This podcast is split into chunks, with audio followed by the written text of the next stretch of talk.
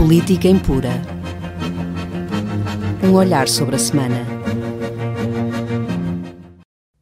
Sejam bem-vindos a mais um Política Impura. Uh, falemos da Europa, uh, do futuro da Europa e da África, do futuro da África. A Europa é a vizinha da África. Está aqui ao lado, em tempos já estiveram ligadas, em tempos o mar Mediterrâneo era um simples lago. Neste momento estão separadas por escassos quilómetros. Essa separação uh, geográfica não deve, bem pelo contrário, significar uma separação política e económica como tem sucedido até agora. Os europeus colonizaram os africanos e extraíram da África grande parte das suas riquezas e chacinaram frequentemente os africanos. É tempo dos europeus verem em África o seu vizinho e o seu amigo.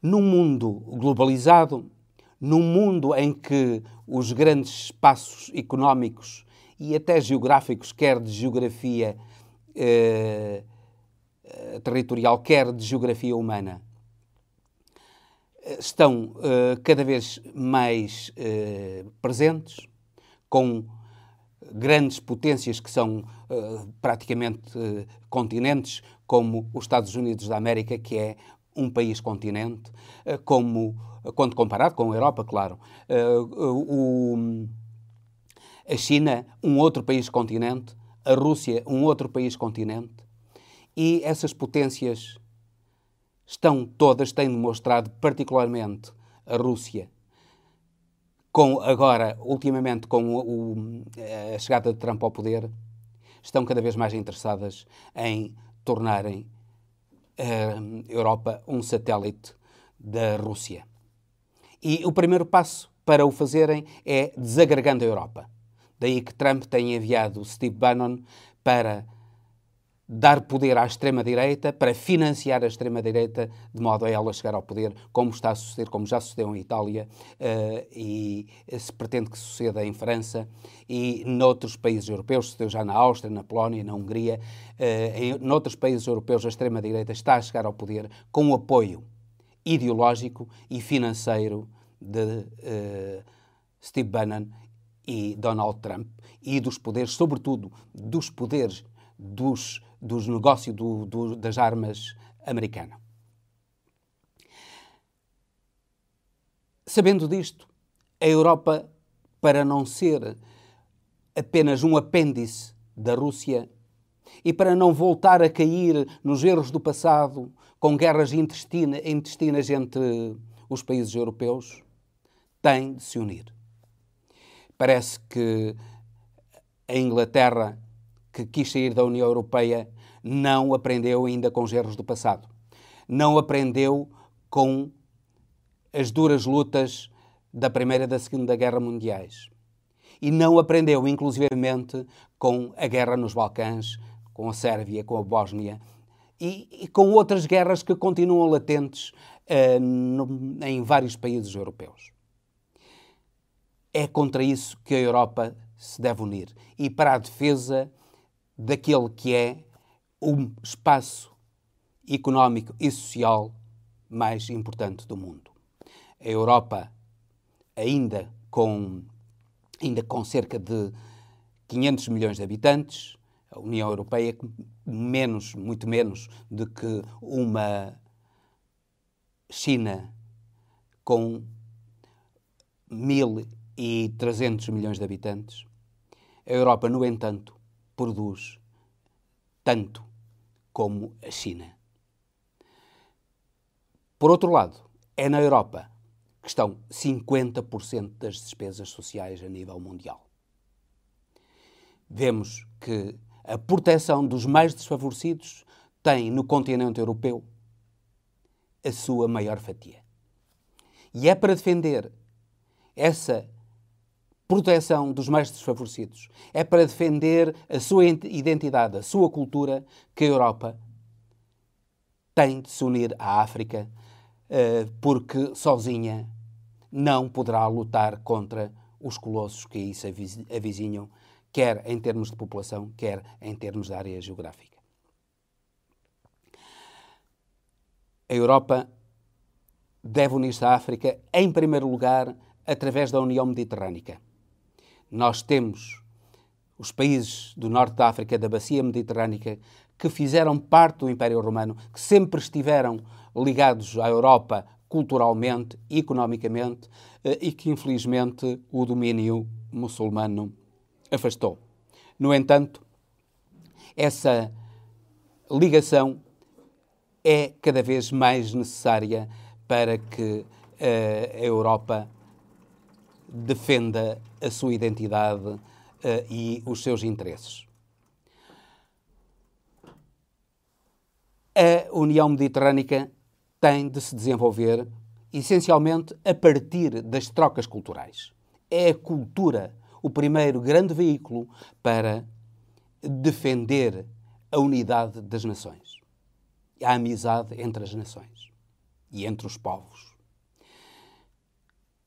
Depois tem de intensificar o comércio entre estas zonas norte e sul do Mediterrâneo.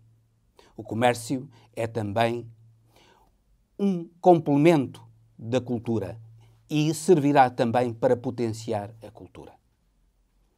Daí até uma estreita cooperação económica eh, vai de certeza um passo. E é esse passo de defesa da União Mediterrânica, nomeadamente com o Parlamento da União Mediterrânica para a defesa dos interesses eh, dos países mediterrânicos, que deve ser eh, implementado. Depois, toda a África precisa da Europa. A África precisa de um plano Marshall.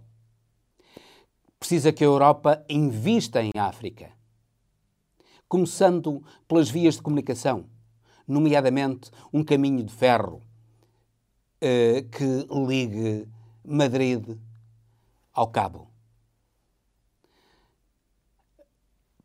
Caminho de ferro esse que poderá ser levado a cabo através de investimentos massivos da Europa em África, eh, porque só a União Europeia, no seu conjunto, poderá levar a cabo esse esforço de investimento.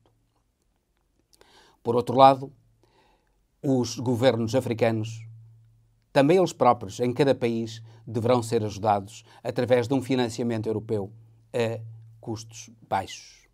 Não a juros especulativos, uh, como faz o Fundo Monetário Internacional, mas a custos baixos. Uh, não uh, procurando ficar com as riquezas africanas, como faz a China, tendo uma ajuda que, no fundo, é uma ajuda que aquilo que leva a cabo é a hipoteca dos países africanos, como sucede neste momento com a Zâmbia, que está completamente hipotecada à China.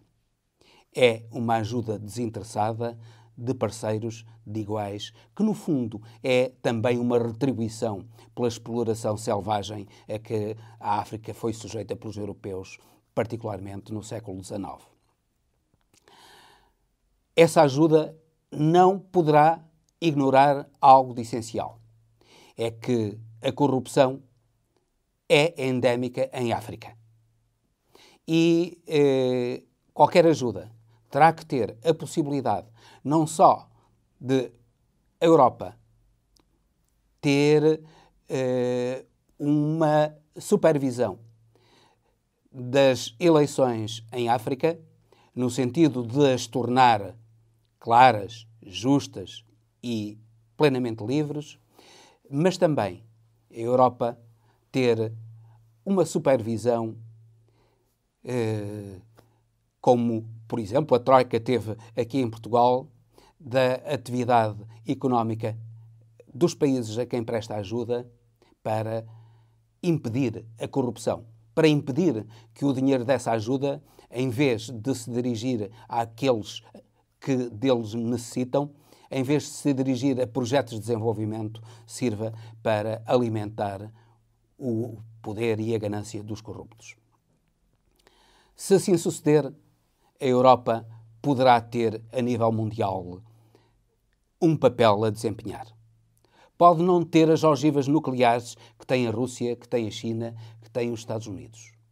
Mas tem algo de muito importante, que é a coesão, a justiça social e essa parceria amiga com o grande continente africano que juntos poderão ser uma força unida para defender a liberdade, a justiça e a solidariedade a nível mundial. E com isto termino, despedindo-me de todos vós. Política Impura. Um olhar sobre a semana.